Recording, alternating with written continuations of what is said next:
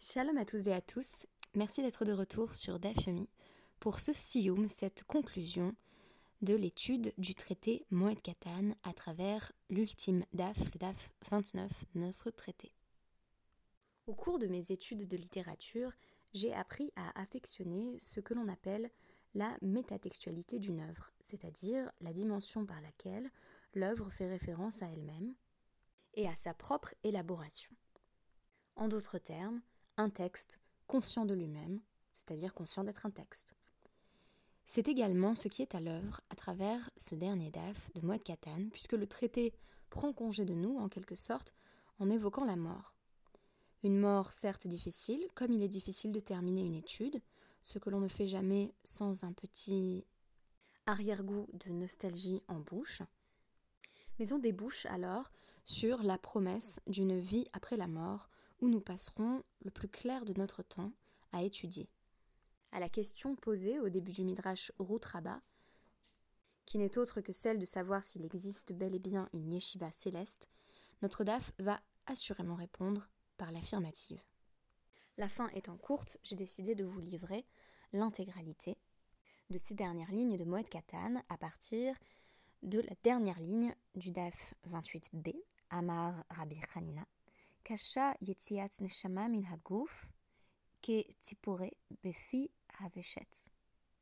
Rabbi Hanina a rapporté qu'il est aussi difficile à l'âme de quitter le corps qu'à une corde nouée de passer par le chat dans le gréement d'un navire. L'imagerie maritime est ici particulièrement intéressante puisque l'on associe bien souvent la mort, métaphoriquement, au dernier voyage. Que ce voyage se fasse par les eaux se peut concevoir tant dans la mythologie grecque, avec l'imagerie du Styx, que, par exemple, à la fin du Seigneur des Anneaux, où Frodon embarque pour le monde à venir. Et Rabbi Yochanan de surenchérir qu'est euh, pitouré befi.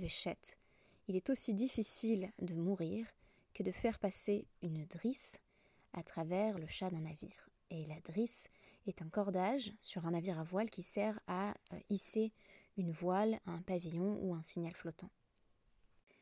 La drisse, à l'époque du Talmud, était euh, vraisemblablement en chanvre tressée. Ces enseignements ont de quoi surprendre puisqu'ils contredisent la déclaration qui avait été faite précédemment, en vertu de laquelle mourir était aussi facile que d'enlever un cheveu de la soupe. On se rappelle en effet, au début du DAF 28, de la demande que Rava avait formulée à l'adresse de Rav Nachman. Celui-ci lui avait demandé de lui apparaître après la mort pour lui dire s'il était aisé ou non de mourir. Et Rav Nachman lui avait répondu que c'était comme enlever un cheveu d'un bol de lait. Et toutefois, si Hachem lui disait Zil behahu alma euh, kidhavet, reviens euh, dans le monde que tu as connu et revis, Lobaina, je ne le voudrais pas, euh, dit Nefish euh, Yatute, parce que euh, la crainte de mourir est si grande que il ne souhaiterait pas revivre pour avoir de nouveau cette crainte chevillée au corps. En d'autres termes, ce n'est pas tant la mort qui est difficile, mais le fait de faire émerger une représentation apaisée de celle-ci. C'est précisément ce à quoi va s'employer cette fin de dernier Pérec de Moed Katan. Et puisqu'il s'agit d'une synthèse de thèmes précédemment développés, on se souvient de ce qui avait été dit au sujet de l'endeuillé, auquel on ne dit pas shalom parce qu'il n'est pas en paix. On ne lui dit pas bonjour parce que ce bonjour peut être compris de manière superlative comme signifiant tu es dans la paix. L'endeuillé ne l'est pas, il vit au contraire dans une affliction qu'il se doit d'expérimenter pleinement à travers la période de Havelut. On nous dit à ce sujet, Haniftar Minamet, quelqu'un qui est en train de quitter un mort, lo et. On ne lui dit pas va vers la paix, mais va par dans la paix, réside en paix. Rest in peace. Shene emar veata tavo elavotecha bashalom. Comme il est dit au sujet d'Abraham, tu retourneras vers tes pères et tu résideras en paix. Nous faisons ici la découverte d'un dialogue, fut-il rudimentaire, entre les vivants et les morts, puisque les vivants se doivent de prendre congé des morts par une formule qui représente bien l'état dans lequel ils sont désormais ou dans lequel on espère qu'ils soient. A l'inverse, Haniftar Minachai, quelqu'un qui prend congé d'un vivant, Loyomarlo, l'air shalom, ne lui dira pas reste en paix, demeure dans la paix, elle a l'air les shalom, mais va vers la paix, avec une idée de direction, l'air les shalom, par opposition au plus statique bashalom. Chez David Shamar le Avshalom l'air bashalom, puisque David a dit à son fils qu'il chérissait tant, Avshalom va, vers la, va dans la paix et non va vers la paix. Halach venitla. Et celui-ci euh, a été pendu. Il est mort peu après que David a prononcé ces mots. Yitro Shamar le Moshe le Shalom halach vehitzliach. Tandis que Yitro qui a dit à Moshe d'aller vers le Shalom comme un processus, comme quelque chose qui finalement décrit encore la vie, euh, Moshe est allé et euh, et a réussi. Tout lui a réussi à partir de cette bénédiction de son beau-père. C'est l'occasion pour Rabbi Lévi d'embrayer euh, sur le thème de l'étude qui va finalement servir de propédeutique et tout simplement de remède à la mort. Rabbi Lévi nous enseigne en effet Kol zoche ou mekabel shrina. Toute personne qui quitte euh, la synagogue pour aller à la maison d'études ou inversement mérite de recevoir la présence divine. Comme il est dit, euh, ils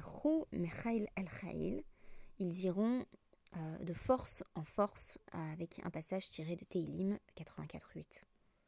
Et c'est à Ravria Barashi que revient le dernier mot ici, puisque celui-ci nous apprend la chose suivante. Littéralement, les étudiants des sages qui sont donc les sages eux-mêmes, toujours apprenants, n'ont pas de repos même dans le monde à venir. A priori, cela semble péjoratif. N'aspire-t-on pas, après tout, à un peu de tranquillité, une fois dans la mort? Eh bien, si comme moi, vous avez un petit côté workaholic, vous envisagez peut-être qu'un monde à venir dans lequel on ne ferait rien, c'est l'angoisse. Qu'à cela ne tienne, les sages ont trouvé de quoi s'occuper. Chez El Elohim Ils vont de force en force et chacun apparaît à Hachem, à Sion. De sorte qu'ils avancent encore dans leur étude, et ce, même dans la prévie. Hadran alach elu megalchin, masechet moed katan. C'est ainsi que nous terminons notre étude du traité moed katan avec une injonction ou une invitation plutôt à poursuivre dans l'étude, à aller toujours plus loin. Là où la mort semble décrire le dernier voyage, les sages imaginent un paradis au goût d'étude ou une étude au goût de paradis.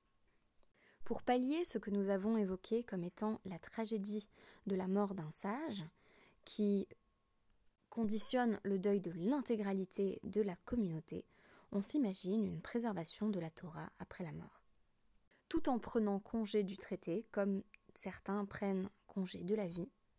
On envisage de laisser reposer les morts, Bachalom, sauf ceux pour qui le sens continuerait à se manifester dans une agitation du monde de l'étude.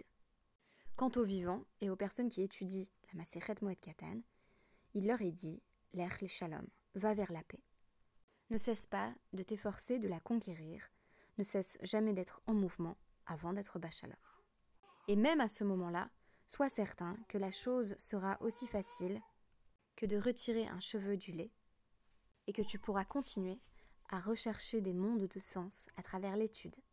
Je vous remercie et vous donne rendez-vous demain avec mon ami Sami Sarpati, qui vous livrera son interprétation du premier DAF de la Maseret Ragiga. Si par ailleurs vous pensez pouvoir libérer un peu de temps pour me permettre de proposer encore le DAF Yomi sur la Maseret Ragiga, je vous propose de prendre des créneaux de libre sur Doodle afin d'assurer certains des jours où je serai trop débordée pour vous présenter moi-même le DAF.